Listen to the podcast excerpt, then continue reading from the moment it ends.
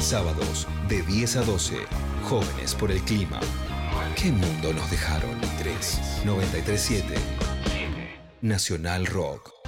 Bueno, vamos a tener que implementar una pequeña rotación con este tipo de temitas porque siempre me viene tocando contarles malas noticias. La verdad que si, si vamos a ser honestas, casi siempre las malas noticias nos la cuenta Anita en lo que es nuestra cotidianidad, pero yo... hoy yo Además, Negri, digámoslo, las noticias ambientales hoy día son todas malas. ¿Qué querés? O sea, bueno, hay a veces una buena, hay, a veces una buena, veces pero una buena. convengamos que crisis climática y ecológica yendo a un mundo de 3 grados van a ser más las malas que las Bueno, buenas. ¿no les dije que a Anita le gustaba contar malas noticias? Bueno, pero, pero bueno, hoy, hoy me toca a mí y les voy a contar algo que es bastante preocupante. Ah, Yo cuando lo escuché eh, me preocupé muchísimo, no sé si a ustedes les pasará lo mismo, pero hubo una ola de calor histórica que afectó en los últimos días a Canadá y que también afectó a Estados Unidos. En Canadá el termómetro superó los 49 grados. Eh, Canadá, para que se den una idea, tiene una temperatura media de 25 grados en verano, eh, parecido a Argentina, y llegó a los 49 grados.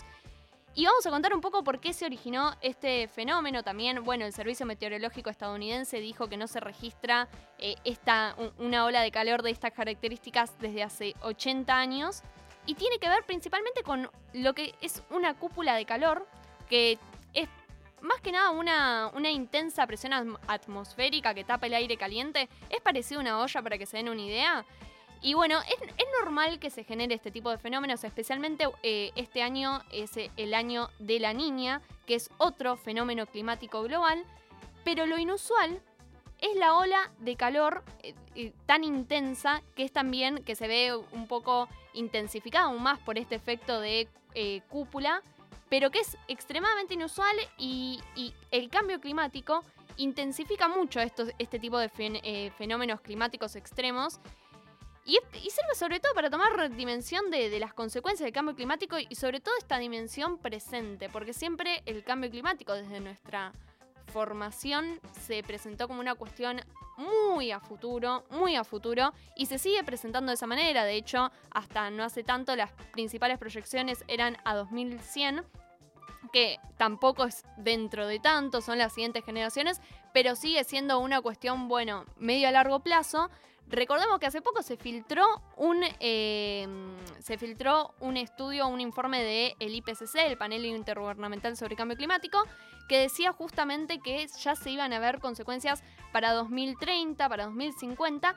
Y, esta, y esto es algo que estamos viendo en nuestro presente, un país con temperatura medias de 25 grados que llegó a los 49 eh, grados y esto generó efectos directos en la población, hubo decesos, eh, la mayoría de las personas que, que se vieron afectadas por esta circunstancia fueron las personas con eh, problemas subyacentes o gente mayor, pero, O sea, digámoslo claro, digámoslo claro, decesos es, se murió gente. pero, pero no lo diga tan brusco. 50 grados de calor, o sea, no, no lo naturalicemos, 50 grados de calor. La gente se muere a esa temperatura, o sea, dimensionemos el nivel de malflash y ni siquiera estamos en los momentos de cambio climático de 1,5, 2, 3 grados, estamos en 1,1 y ya se Yo muere gente por la zona de calor. eh. Let's no panic a little bit. Ah, porque hablan la inglés, perdón. Pero no es un poco lo que pasa en Santiago del Estero. No, no son las temperaturas medias de Santiago no, no, no. Las temperaturas medias de Canadá en verano son de 25 grados. Como decía al principio, el efecto... No, yo no digo de Canadá, digo de acá. Y el tema es que tenemos que pensar... googleando, El, googleando. el tema es que tenemos que pensar que si en un lugar donde la temperatura es 20 media es 25 grados llega a 49, ¿qué implica esto para otros lugares con otras temperaturas? Es decir, es- son cambios muy drásticos y, y ya los em- estamos empezando a atravesar y eso tiene que servirnos para poder, yo creo que, bueno, lo charlamos en otros programas, el principal problema eh, del cambio climático es la dificultad a la hora de transmitir la gravedad del asunto sin tener muchas veces pruebas materiales de esta gravedad. Bueno, acá tenemos una prueba material. Hay gente muriéndose, hay más de 300 decesos a partir de eh, un fenómeno que tiene que ver directamente con el cambio climático, con temperaturas extremas. Y también eh, para mí, sí, decía, decía Anita, y después tengo otra cosita para contar. No, que, o sea, respecto a lo que decía Monde, bueno, en tal lugar hace una temperatura altísima también. Sí, efectivamente, el- digamos, el planeta es muy variado, tiene muchas temperaturas y hay lugares más cálidos, lugares más fríos. Ahora, creo que es importante ver estos eh, sucesos que son totalmente atípicos para entender que son lugares que no están acostumbrados a lidiar con ese tipo de temperaturas. O sea, y nos pasa mismo en, bueno, no quiero pecar de porteñocéntrica, pero digo, es simplemente el lugar donde vivo, se generan cada vez más en verano olas de calor que cuando yo era chiquita, los días así muy, muy calientes de, no sé, 35 grados, eran 2, 3.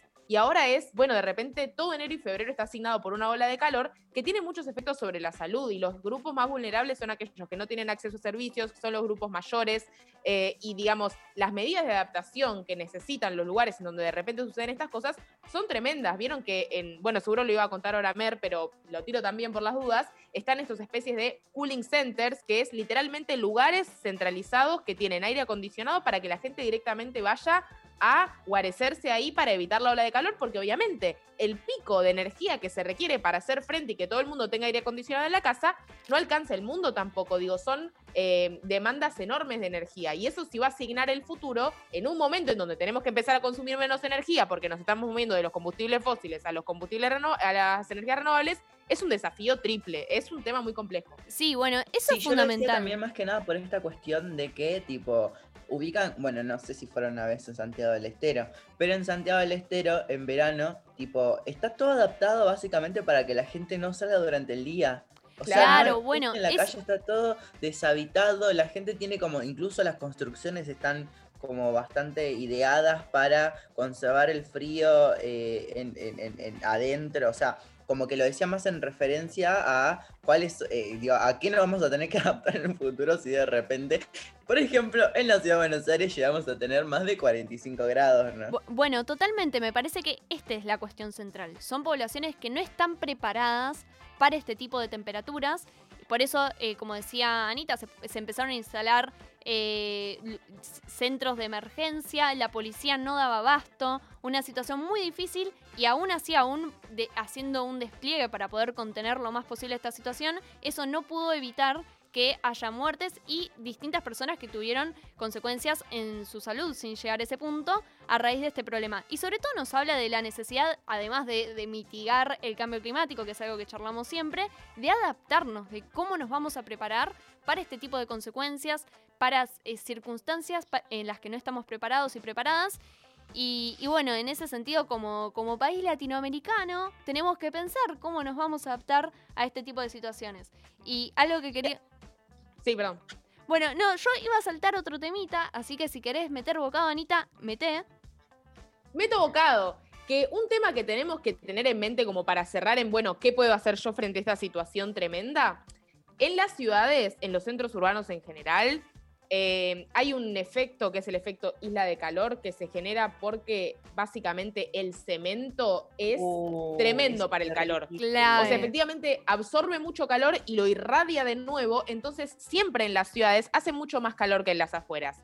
Y en ese sentido es fundamental que, vieron que muchas veces hablamos de la cuestión de la lucha por la costanera, por un gran parque público en ese Iba a lugar. decir, bueno, es importante tiene que que ver entendamos con que todo. parte de las luchas parte de las luchas en relación a las medidas de adaptación para el cambio climático es que haya más espacios verdes en nuestras ciudades, porque está comprobado que donde hay espacio verde la ola de calor no se vive tan fuerte. Y en ese sentido, el gobierno de Horacio Rodríguez... ah, bueno. metí ahí un- Horacio un- Rodríguez un Larreta. Acabamos de perder. Rodríguez Larreta. Acabamos de ¿Está perder la pauta. Sí, sí, sí. Es Rodríguez, ¿no? De repente lo Rodríguez, desnaturalicé. Rodríguez. Bueno, eh, digamos, con esta, con esta política de remate de terrenos constante, de alguna manera está yendo totalmente en contra de lo que serían medidas de adaptación. Entonces, me parece importante también señalarlo. Digo, es un caso de la ciudad de Buenos Aires, pero me parece que, que estuvo en la agenda el tema de Costa Salguero y valía la pena mencionarlo. Im- importantísimo pensar en las ciudades que necesitamos más espacios verdes. Eh, decía que se nos acaba de ir la pauta eh, de la ciudad de Buenos Aires. Che, che, me hace, me hace daño esto que acabas de decir, Anita, porque ustedes se ubican cuando vas por la ruta y tipo de repente vos ves el- la, la ruta de cemento como eh, está todo como una imagen re rara, como Sí, sí, que no se ve bien por el calor que irradia y se concentra en el cemento. Sí, sí, totalmente. Eh, así que esto nos tiene que preocupar un poco. La próxima les juro que les voy a traer algo ameno. Ameno para que disfruten sus sábados sin preocupaciones. Pero esta vez, esta es la noticia.